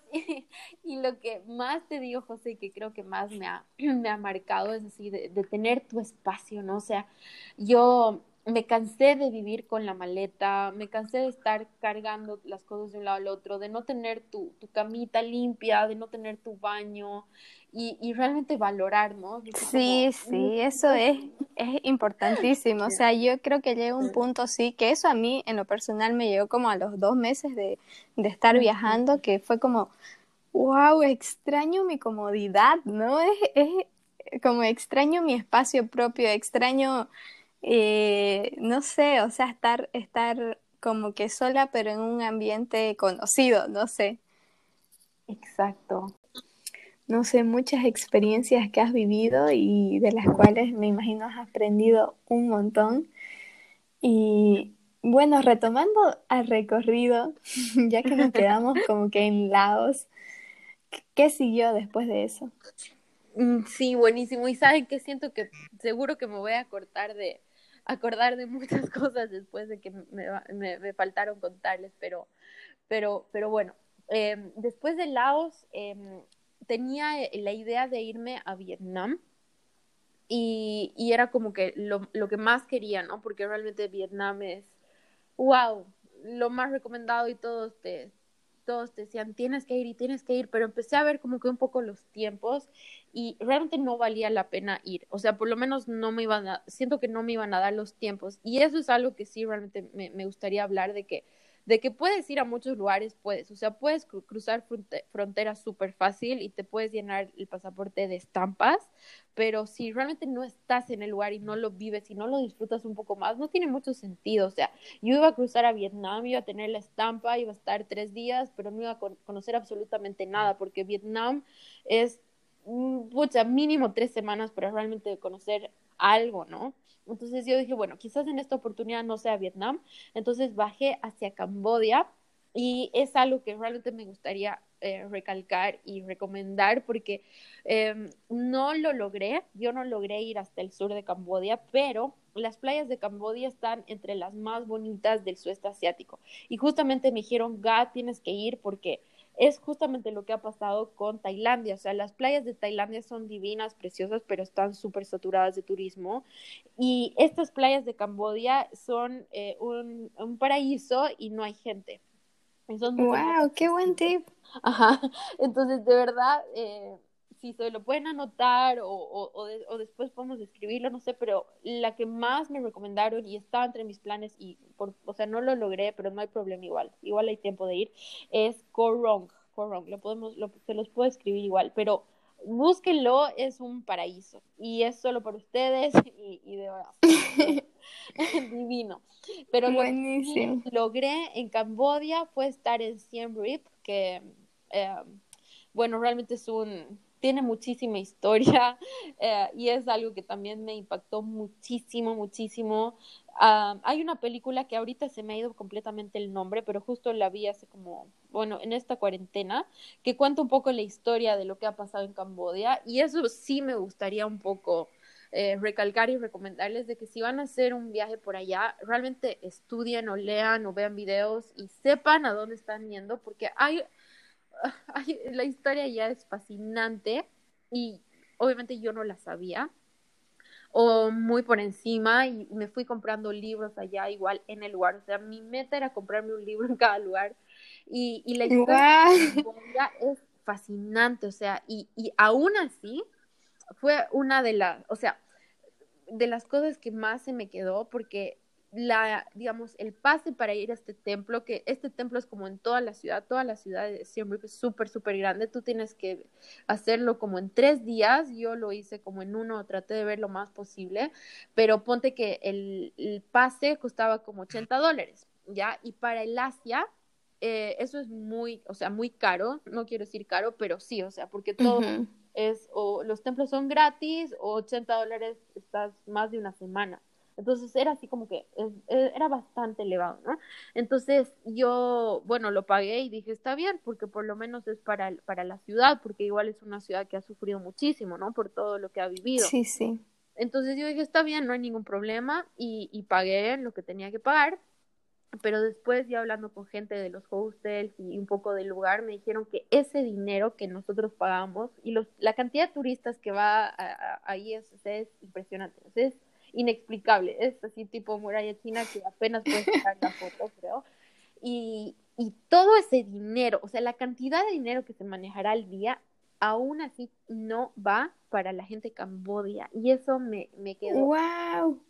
Va para Vietnam. O sea, es como que un mal manejo y, y, y burocracias y una pena, pero imagínense hasta ahora, después de lo que han vivido, aún así no va para ellos. O sea, cosas así eran así como, qué, qué injusticias, qué injusticias. Ay, sí, de verdad que son cosas así que se me han quedado muy, muy, muy fuertes. Entonces, eh, bueno, eh, continuando después de estar en Cambodia, eh, fui a, bueno, volví a Bangkok y ahí es donde volví a bajar. Ahí es como que hice todo un círculo. No sé si después, eh, tal vez ver el mapa, ahí se van a ubicar mejor la vuelta que hice y después volví a bajar Tailandia y ahí es donde fui a las islas, ¿no? Entonces bajé todas las islas de, Tailandia y, ahí pasé Malasia y llegué de nuevo a Singapur. Entonces hice como que todo en bus y demás, todo eso me demoró como un mes y medio más, entonces todo lo hice en bus uh, hasta llegar de nuevo a Singapur para de nuevo tomar mi vuelo a, Bali, ¿no? Que ahí ya tenía el retorno a Bolivia. Y luego ahí en Bali, ¿cuánto tiempo más te quedaste? Ahí es donde me quedé unas dos semanitas más, como que ya para, para pasear, disfrutar, recargar y, y eso es lo, el, o sea, creo que realmente todos tenemos esa idea de Bali, pero no es una idea, o sea, es así, o sea, es para irte y que, que, que masajes por aquí, que comida y que... Recargar energía. Y eso es lo que necesitaba porque de verdad el viaje que yo he tenido no lo he hecho bien. O sea, si les puedo recomendar algo y van a hacer este tipo de viaje más estilo mochilero, hay que prepararse. O sea, yo no tenía los zapatos adecuados. Me fui con chancletas y Converse. Y, y llegué al punto que llegué a Bolivia y tenía casi fractura de, de o sea, no, no pude caminar casi 10 días. O sea, era es que yo digo, ¿qué? ¿Qué? ¿Qué? No puede ser, o sea, no puede ser. O que... sea, te largaste como mochilera sin el equipo de mochilera. No, claro, José, o sea, yo fui con la, es que me pasé, José, te juro, o sea, me fui con la maleta de mano, la chiquitita, y lo que hice, wow. ajá, o sea, yo agarré la, la maleta de mano y la dejé en un hostel, o sea, hablé con el dueño, él me dijo, no, tranqui, déjala acá, y cuando vuelvas de tu viaje, recoges tu maleta, y yo, perfecto, muchas gracias, entonces hice eso dejé mi maleta y me compré una backpack allá, o sea, me la compré en Bali. cero preparación, entonces yo era la mochilera menos preparada que no tenía absolutamente nada de lo necesario, o sea, no tenía esas toallas que se secan, no tenía los zapatos. Sí, sí, todo eso. Nada. Entonces yo digo, si alguien tiene la intención de hacer un viaje estilo mochilero, ¿qué es lo que les recomiendo de hecho? Porque hay que ir lo más liviano posible. Y yo fui súper cargada porque es cero información, ¿no? O sea, cero información. Mm. De verdad. Pero era... bueno, o sea, igual, o sea, a mí me sorprende que, que, que nos contás esto, que, que yo creo que muchos, no sé, yo tengo muchas amigas que me preguntan, pero ¿y cómo haces? ¿Pero y cómo hacen? Pero, pero ¿y de dónde? ¿No? O sea, pero yo creo que a pesar de todas, todas esas cositas o excusas, es la cosa es animarse, es tener las ganas y hacerlo como vos lo hiciste, o sea, no tenías ni, ex, ni tanta experiencia, ¿no? No habías ni averiguado mucho, pero dijiste, lo hago porque lo hago. Ay, sí, no, ¿sabes qué? Y eso va, ya se ha vuelto algo como, siento mi filosofía de vida, ¿no? lo más difícil, y creo que a todos nos ha pasado, es empezar. Em, yo tenía miedo de mi primer día de clases, tenía miedo de, de, empezar un libro, tenía miedo de empezar un curso, ¿no? Era así como, pucha, ese terror de mm, sería aceptada, eh, no sé, no, no, creo que nunca he pensado eso, pero realmente cómo serán las clases, no sé si te ha pasado, pero empiezan las clases y después sí, sí. Y eso es lo mismo con la vida y con un viaje, o sea, simplemente necesitas ir y las cosas se te van a ir dando allá. De nada sirve preocuparte, de nada sirve planificar, de nada sirve nada, porque nada va a ser como tú te anticipes. Y eso aprendí en ese viaje. Vivamos un día a la vez, porque vivimos planeando y sufriendo porque lo que pueda pasar por el futuro, pero no, o sea, un día a la vez. Entonces, tengo amigas que me dicen no, y hasta ahorita quieren viajar y creo que van cuatro años y, y no lo hacen porque están esperando el momento perfecto y no hay momento perfecto. O sea, el momento perfecto es el presente y lo único que tienes que hacer es empezar, empezar tu viaje, vas y cuando estés allá es cuando recién vas a ver todo desde otra perspectiva y vas a poder ver las opciones que tienes enfrente. Entonces, de que vas a tener opciones, vas a tener un millón y de que las puedas ver estando acá, no. O sea, aquí no las vas a ver. o sea, aquí no tienes lo que tú puedas ver a través de internet o de páginas es un, no sé, un día es un 20%, pero las opciones que tú vas a tener allá son infinitas.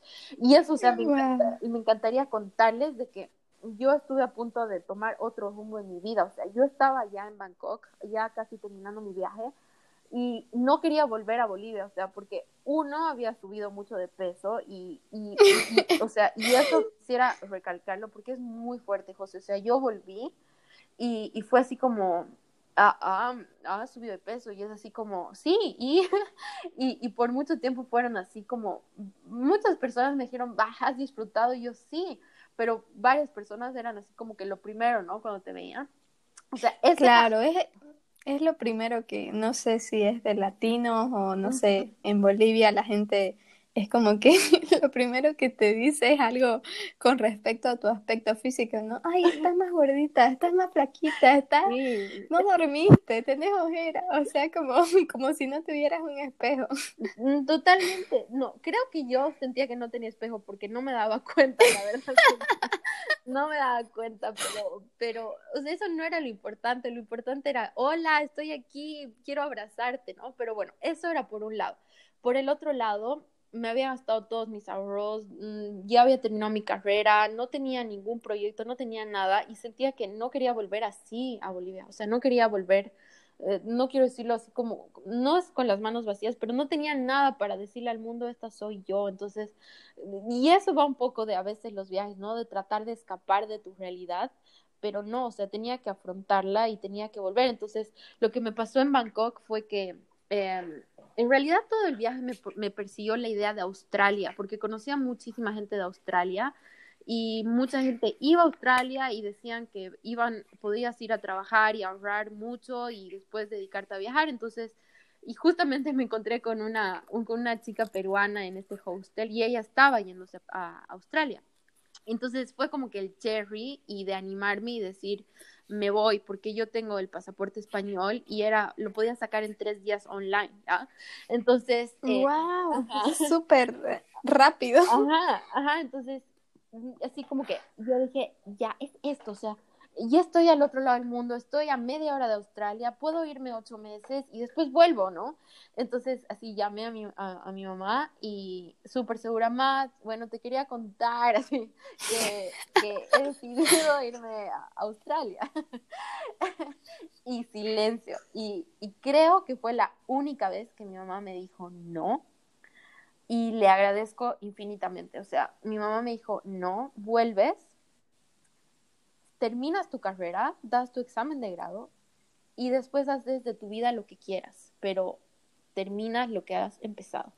Entonces fue como así, wow. Eh, y, quizás me molesté en ese momento y, y, yo decía, ¿de qué me va a servir un título? Porque al final los títulos siento que, no quiero ser ruda, pero, o sea, llega un punto en que yo no, no quiero un título para pegarlo en mi pared, ¿me entiendes? Eso no me define. Pero bueno, la cosa es que sí, o sea, le agradezco a mi mami de que me haya eh, dicho no y, se haya puesto firme porque terminar esta etapa en mi vida de la universidad, cerrar ese ciclo ha sido súper clave para mí y me he sentido, ah, ha sido súper, eh, muchísimo crecimiento para mí lograr eso porque dar un examen de grado de una carrera como, como la mía, o sea, relaciones internacionales es súper amplio, ha sido, ha sido una batalla de emociones ese tiempo de preparación antes de dar el examen, pero una vez que lo das y terminas esa etapa, eh, ya no, ya no había más, o sea, era como que ya logré este viaje, logré este examen y es como que estoy lista para vivir, estoy lista para la vida y, y ya, o sea, ya, ¿no? Y, y, nada, o sea,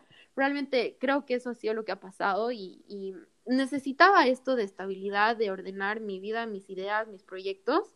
Y, y, sí, ¿no? O sea, entre mis planes y todo es continuar viajando, pero ya más eh, ordenada, con mayor propósito y no, no improvisando y no sufriéndola y, y, viajar realmente con mayor intención, ¿no? De, no de lo que la vida me, me se me ponga enfrente, que ese fue mi viaje, ¿no? Mi lema, sí, para, sí.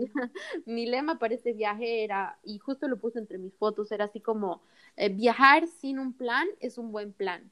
Y ese fue el viaje que yo decidí. Ese es un tipo de viaje, estilo mochilera, libre y demás, que yo lo decidí y estuvo perfecto, pero y siento que ya no estoy, ya no me imagino con una mochila y yendo hacia lo que la vida me ponga y de aquí para allá y y que no, o sea, ya no, o sea, ya no me imagino viajando así, la verdad.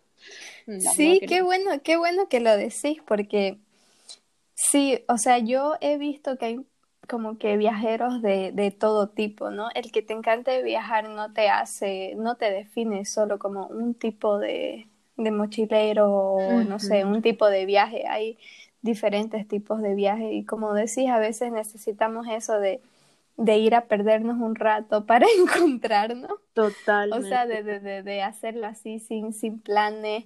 Pero hay otras veces cuando ya estamos más enfocados, necesitamos, no sé, algo, un viaje con propósito, como decís. Y, y yo creo que este viaje de Asia te dio a vos toda esa estabilidad eh, que necesitabas o, o todo ese el conocerte, ¿no? O sea, me parece muy interesante cómo cómo lograste al final analizarlo así y, decir, bueno, de ahora en adelante quiero esto para mi vida.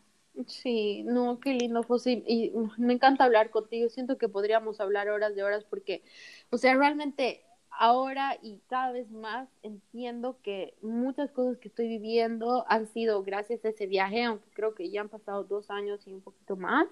Eh, pero cada vez eh, miro a dónde estoy y es como, sí, y, y, es así, todas las decisiones que tú tomes en tu vida van a tener un eco más adelante, como que todo tiene una causa y efecto, y el efecto de ese mi viaje eh, quizás lo estoy viviendo ahora, pero algo sí quiero ser un poco, recalcarlo de que no te tienes que ir al otro lado del mundo para encontrarte y tampoco te tienes que ir al otro lado del mundo.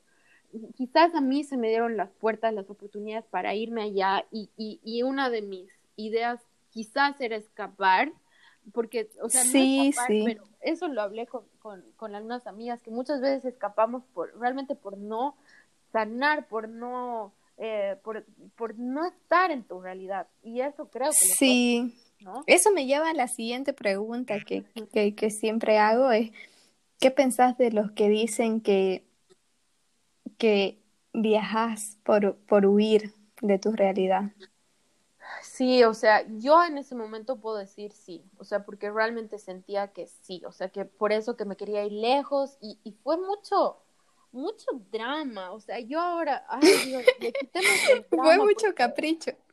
Sí, o sea, sentía que mmm, me empacaba todo y que me despedía y de que volví, de que me iba y que no volvía y y era así como algún día, no, y para mí se acababa el mundo en tres meses, pero yo digo ahora, era un viaje más y ya volví y ya estuvo, ¿no? Entonces ahora, o sea, ahora lo veo súper light y, y, le quito todo el drama, es como que nada, pero es que de verdad, o sea, en Valencia, en bolsa, la subí a, a, al ropero arriba, o sea, yo digo, no, y, y nada, o sea, simplemente se me dieron las chances de, de irme al otro lado del mundo, literal, y, a, eso, eso, quería, o sea, igual, eh, inspirar un poco, porque ese era uno de, mis, de mis objetivos y algo que sentí mucho en ese viaje. O sea, yo quiero inspirar, o sea, quiero inspirar a que más personas, más mujeres, más todos salgamos de nuestra zona de confort. O sea, no necesitas tener la edad que tengas, pero puedes pucha, es que he conocido señoras, he conocido a personas divorciadas, he conocido a,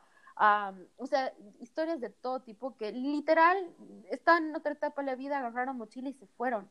¿Y por qué no podemos hacer así? O sea, no hay límite. En pareja, en amigos, hay tantas formas de viajar. Entonces, no se tienen que ir al otro lado del mundo y, y eso que sí se me quedó súper claro y yo dije, yo después de viaje me pongo a viajar por mi país, sea, yo quiero conocer primero Bolivia, o sea, qué vergüenza que me estoy yendo al otro lado del mundo y no conozca todas las maravillas que nosotros tenemos y más aún en Sudamérica. Entonces, por eso entre mis próximos planes está, pucha, seguir viajando por Bolivia y, y yo quiero seguir conociendo Sudamérica, pucha, tanto que tenemos acá y tan eh, accesible y tan cerca y todo, y antes de continuar para el otro lado del mundo, ¿no? Entonces, punto uno, si les puedo recomendar algo, no hace falta irte al otro lado del mundo para, para crecer, para hacer introspección, puedes hacerlo en tu propia casa y creo que para eso nos está sirviendo la cuarentena. Eh, y, y, nada, mm, de que podemos viajar, de, como te decía, ¿no? De muchas maneras. Eh, y tú puedes elegir, ¿no? Familiares, amigos, eh, sola, pero si tienes la chance de viajar sola, creo que es una experiencia única y que algo que me decía mi papi, eso que tú estás viviendo nos está haciendo vivir a nosotros también y, y esto se te va a quedar por, por muchos, muchos años. O sea, qué hermoso esto poderlo contar a, en, en, en, en, años, ¿no? O sea, lo, sí, sí, qué hermoso. Sí. Qué, bello, la verdad, lo que cuentas, Gaby. Y es como que yo creo que sí, o sea, inspiras a mucha gente, es muy inspirador y motivador que, que nos contés así, ¿no? Sin, como que, sin toda esa fantasía que a veces muchas personas se hacen de no, necesitas esto, necesitas mucho dinero o no sé, o sea, a veces uno se hace antes de viajar que, que no son, ¿no? O sea, porque en el viaje uno tiene experiencias buenas, malas, que al final y al cabo son experiencias, todas son válidas y, y nos hacen las personas que somos hoy. Entonces, wow, o sea, me encanta escucharte, pero ya para concluir el recorrido, cuando tuviste esa oportunidad de irte a Australia y decir, no, no, no voy. Ahí fue cuando ya decidí volver a, a, Bolivia después de los tres meses.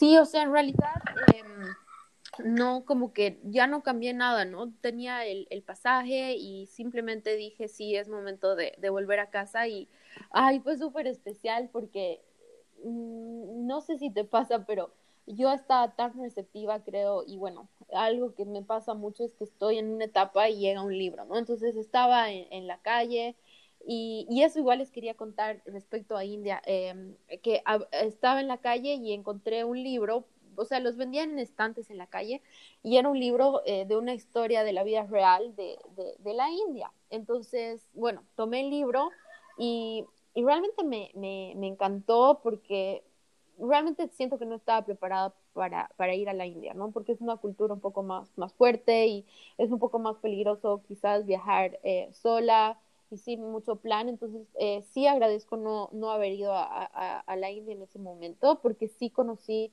um, estuve en muchos barrios hindús en este viaje y sí, mm, admito que sí es una cultura que sí te puede chocar un poco, ¿no? O sea, no sé, sí. tuve algunas experiencias un poco uh, fuertes ahí, pero algo que fue bien especial, abrí este libro que encontré ya casi los últimos días del viaje y, y decía, eh, it's time, eh, eh, o sea, es tiempo de volver a casa, ¿no? Entonces, yo wow. Ajá, sí, preciso fue, para el momento. Fue preciso, y yo dije, sí, o sea, tengo que dejar de, de, de, de, de postergar, de dejar cosas pendientes y tengo que volver a casa, realmente extraño y, y, y quiero estar con mi familia y, y ya ahí volví. Y, y, nada, o sea, fue, fue un viaje, creo que va, o sea, me, seguramente me voy a acordar de muchas cosas en estos días por haberles con, compartido, pero si algo les podría recomendar y algo que sí estuve pensando en la tarde de contarles, eh, que si están yendo al Asia, eh, una de, de, las paradas que sí eh, haces como antes de continuar el viaje, eh, sí es en Dubai, ¿ya? Entonces, lo que yo hice al volver, sí me quedé en Dubai como tres días. Pero, pero como que lo planeé así, ¿no? Eso lo, lo compré desde la agencia de viajes, pero fue una mala decisión, o sea, muy mala decisión porque uno, estás cansado, ya, ya no das más, hay que admitirlo, de que realmente estaba completamente cansado, o sea, físicamente y también emocionalmente te cansas mucho porque tienes que pensar en sí. sola, es como que... Es como, y, y aparte al otro lado del mundo, cosas que no conoces, entonces mucha información por hora, por día, por minuto. Tal cual, José, a ratos yo no siento que hayan sido tres meses, siento que han sido dos años de crecimiento y eso lo escribí en un post, así es como he sentido que he crecido como dos años, más que con universidad y más que con todo, y un día de viaje es como si fuera, no sé, una semana, o sea, esos tres meses para mí han sido literal como dos años, de verdad. Entonces, estando en, en Dubái esos tres días, eh, me, sentí que no los disfruté como, como, como debería haber sido. Es una ciudad demasiado interesante y mm, ya nada, o sea, ni económicamente ya estaba así con lo último y, es una ciudad, o sea, demasiado, uff, cara, ¿no? O sea, pucha. Sí, Dubai. Solamente, no sé, es como que comparando con el Asia, que una comida es un dólar, dos dólares, después irte a Dubai es como que mínimo 30, 40 dólares y, y solamente igual, ¿no? Y, y, es así como, ya ni la ropa, José, es como que yo estaba todo el día con mis buzos, eh, como, como decía mi, mi, papá y mi hermano, tus pijamas. tus pijamas, me decían, de, tus pijamas de elefantes. Y yo sí, o sea, estar con la ropa así, de, de, otro estilo, y irte a Dubai, que es lo último, lo último de la moda. O sea, no enganchaba por ningún lado, ¿no? O sea, yo dije, no, mala decisión. Entonces, si les puedo recomendar algo, es que si, si tienen planes de conocer Dubai, es una buena idea aprovechar el momento que estás yendo hacia el Asia. Pero al inicio. Al ir, exacto, o sea, al inicio, o sea, cuando estás yendo bien, bien bonita, bien uñas, uñas pintadas, o sea, literal, ¿no? O sea, es como que te vas con la maletita, todo en orden y ya, o sea, te puedes quedar un día. Después viene el caos. Ajá, después del caos lo único que quería era llegar, pero no sé si te ha pasado, pero cuando más deseo tienes de llegar, todo se complicaba más, o sea, yo No, sí. Yo después de un viaje recuerdo que, o sea, la pasé tan increíble en el viaje, pero a la vuelta... Eh, sí o sí me tenía que volver porque se casaba una, una de mis mejores amigas. y no, o sea, y fue como que me... Mi vuelo no estaba bien comprado porque lo compré igual, no por una agencia, pero algo por ahí. Y, y no, o sea, fue como que un estrés que no había sentido en todo el viaje.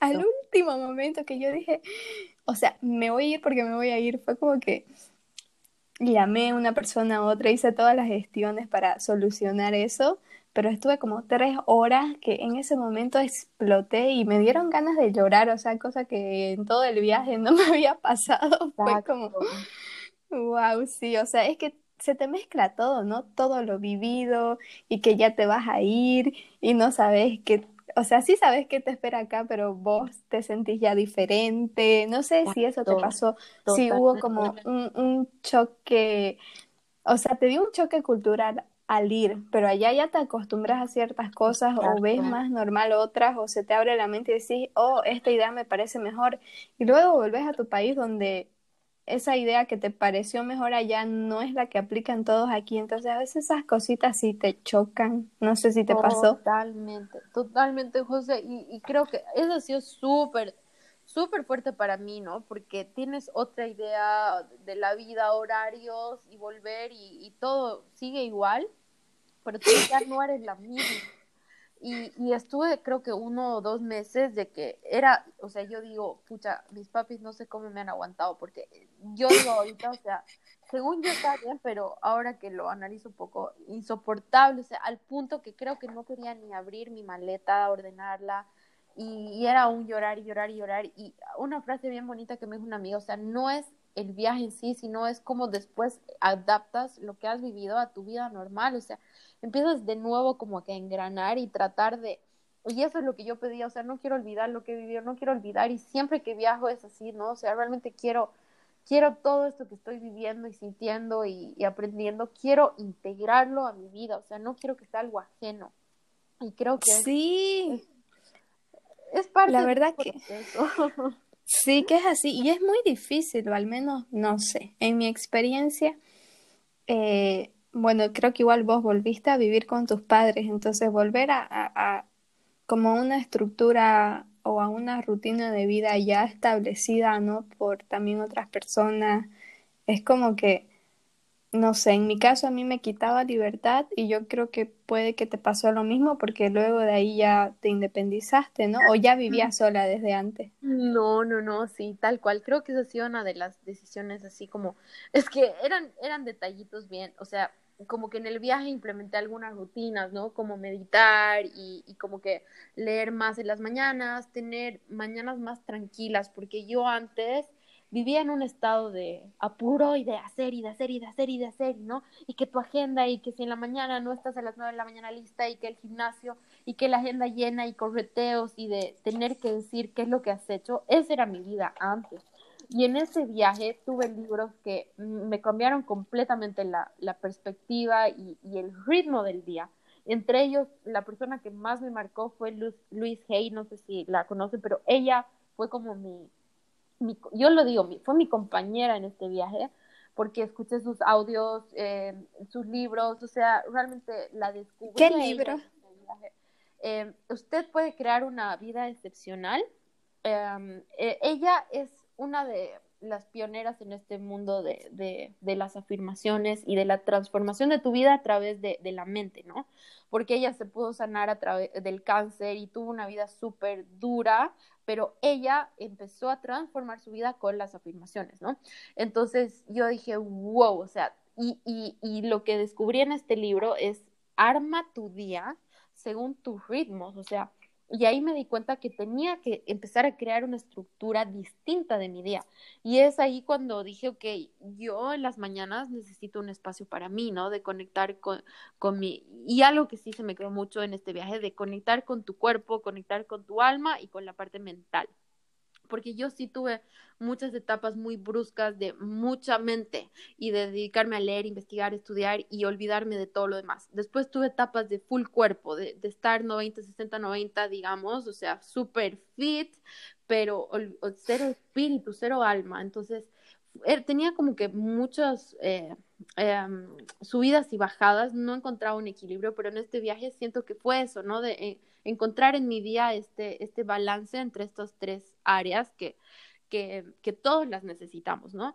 Entonces eh, yo dije, necesito transformar mi día y mi día mi rutina va a ser mi vida. Entonces, en este viaje empecé a meditar, empecé a mm, eh, este, mucho crecimiento espiritual y demás. Entonces, yo llegar a mi casa y ponerme a meditar en la mañana, prender un incienso o un palo santo, mi mamá abría la puerta y era como que huele a quemado y yo, mamá.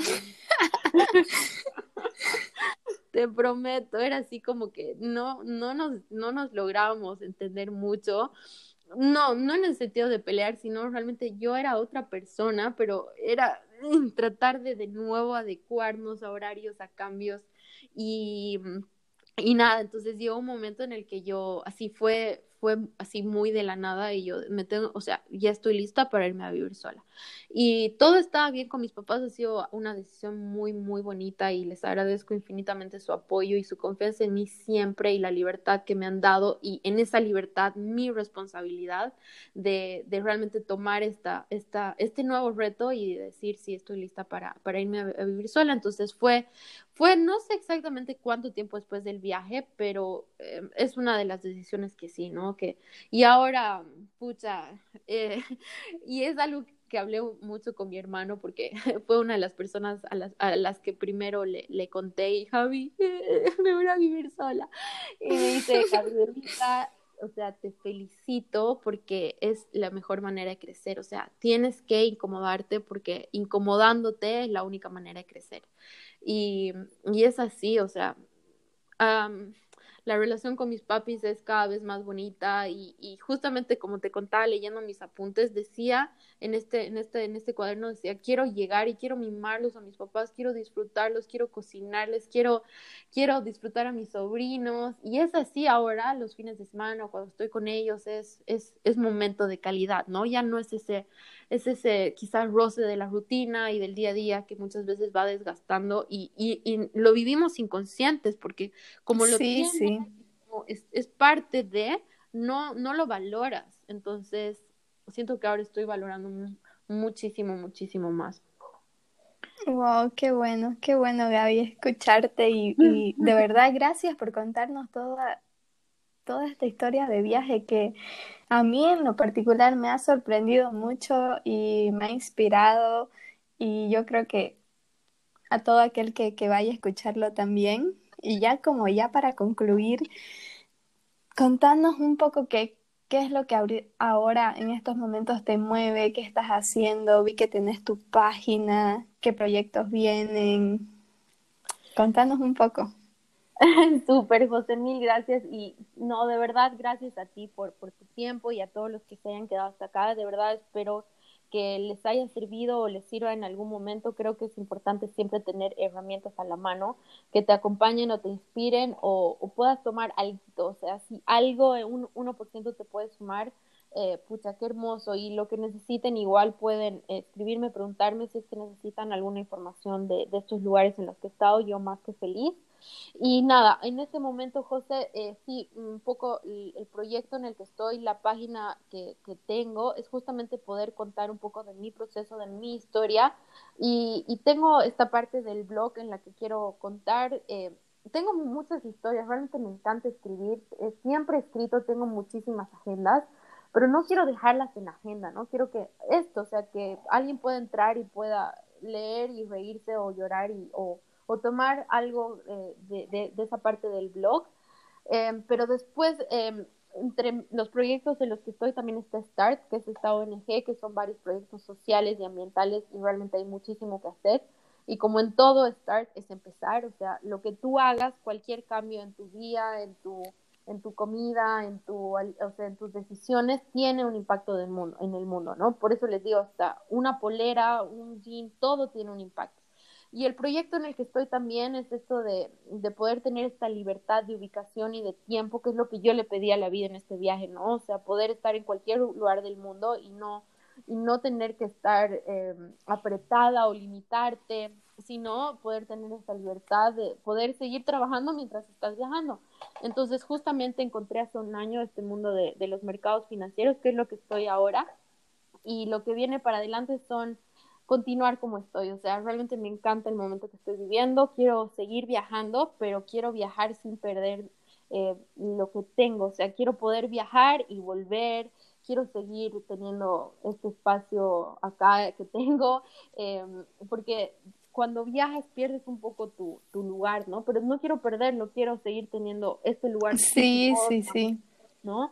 Y, y poder viajar un mes, dos meses o lo que, lo que, lo que vaya viniendo y viajar con mayor propósito, ¿no? Entonces, eh, nada, siento que todo está en un momento muy bonito y lo que viene para adelante es simplemente lo que tengo ahora, pero obviamente poder seguir inspirando, ayudando a más personas que, que puedan animarse a hacer sus proyectos y animarse a, a, a, encontrar su propósito. Creo que esa es una de, de las cosas que siento que me está eh, moviendo mucho en este momento, porque siento que cada proyecto, cada historia, cada cada voz tiene mucho que hacer en, en el mundo. O sea, todos tenemos un propósito que, cumplir y tu propósito se ve reflejado en tu proyecto. Entonces, en este momento siento que mi proyecto, lo que estoy haciendo, está alineado con lo que, lo que tengo que hacer y, y, y eso es lo que, lo, que, lo que me gustaría transmitir y que más personas también se animen a, empezar, ¿no? A empezar lo que tengan que, lo que sientan y, y que dejen de, de, postergar,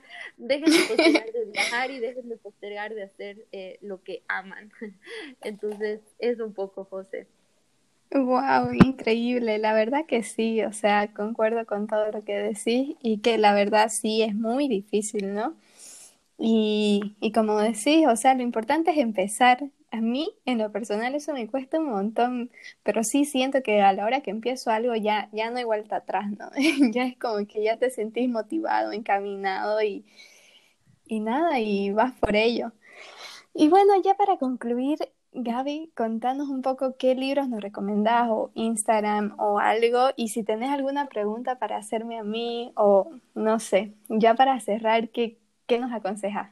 ¡Ay, qué linda pregunta! Uy, esa, a ver, em, um, a ver, de libros, realmente le recomiendo con todo el corazón a Luis Hay cualquier libro que lean de, ella, em, en especial este, ¿no? Que eh, usted puede crear una vida excepcional, pero también está este previo que es usted puede sanar su vida, o sea, pero el que elijan de Luis Hay eh, es magia pura. También Wayne Dyer tiene libros fantásticos y creo que podría recomendarles esos en parte de crecimiento espiritual y ya más de si están en temas de liderazgo o, más eh, trabajo o no sé lo que estén, más proyectos, John Maxwell es, es genial. Entonces, esos tres autores están entre mis top, top, top en este momento y que los tengo y los leo siempre. Y mm, después, ¿qué, ¿qué, me encantaría que nos puedas contar, José? A ver, no, no, no, algún viaje tuyo, alguna experiencia, algún libro o cómo nos hemos conocido, a ver, no se me ocurre. Ay, sí, pero puedo, puedo contar cómo nos conocimos, porque, porque va muy, muy de la mano con esto de, no sé, de lo que nos hablabas de estar y de que el viaje te sirvió para, para ser más consciente con todo, ¿no? Con lo que usas, con lo que comes y con todo. Y yo te conocí porque sigo a, Luis de, del podcast Equilibrium y él una vez publicó algo como que, que estaban haciendo un intercambio de ropa, pero era en Cochabamba. Pero creo que etiquetó ahí a la página Reshape o a vos, algo así, no sé. Ah. Pero la cosa es que ya yo te seguí no sé si por la página o por eso, te seguí y luego vos pusiste, ¿no? Que ibas a hacer un... Yo, porque yo pensé que todo eso era en Cochabamba, entonces dije, bueno, lo voy a seguir solo para verlo y tratar de, de hacerlo en Santa Cruz, ¿no? Con mis amigas o qué sé yo. Y, y, te sigo y luego vos publicás que iba a haber un intercambio acá en Santa Cruz y yo, wow, me animo, voy de una y le dije a mis amigas y, y fuimos, ¿no? Fuimos a tu departamento y ahí fue la primera vez que te conocí y dio la casualidad que una amiga mía ya te conocía porque, bueno, yo estoy en el Club de Leones, que estaban haciendo algún proyecto con Star, entonces creo que de ahí ya la conocías y bueno, no sé, es como que todo se conecta con todo y fue la verdad muy, muy bonito conocerte ahí y, y, nada, y ya después de eso, ¿no? Somos amigas, vamos a tomar cafecitos y, y la verdad valoro mucho que, que estés aquí contándonos y que me apoyes en todo esto. Ay, no, qué linda, José. Y, fue súper especial eso, ¿no? Porque igual eh, me animé a hacerlo en Santa Cruz, no tenía muchas amigas y tú fuiste y, y eso a mí me encanta de ti, cómo confías y te animas. O sea, fuiste al depar de una chica que no conocías, o sea, solo por Instagram y llegaste creo que a 10 de tus amigas. Y qué hermoso, José. O sea, yo igual te agradezco un montón por, por tu apoyo, por tu confianza y por este espacio y y estoy aquí igual, tú sabes, para, para seguirte animando y, yo sé que este podcast va, va, va, a llegar y inspirar a muchísimas personas y que va a ser hermoso. Y como te decía, hay cosas que a veces no pensamos. Que, y creo que ahí es donde nacen los proyectos más bonitos cuando no, no piensas en, en un afán de, de éxito y demás, simplemente que está alineado con lo que amas hacer, porque tú amas hablar, amas escuchar, amas viajar y se te va a ir dando y se van a ir abriendo puertas y, y me emociona ver lo que vas a lograr en un tiempo. Y lo que estamos hablando y este podcast va a quedar acá, pero en un tiempo lo vamos a escuchar y vamos a decir, ¿te acuerdas? Y mira todo lo que se Así que sí. ya te, celebro, José, y, y, nada, gracias por, por invitarme, por haber pensado en mí y gracias por, por, por coincidir también, porque no es fácil, no es fácil coincidir y menos eh, permanecer, ¿no? Son pocas las sí, que llegan a, a permanecer en el tiempo.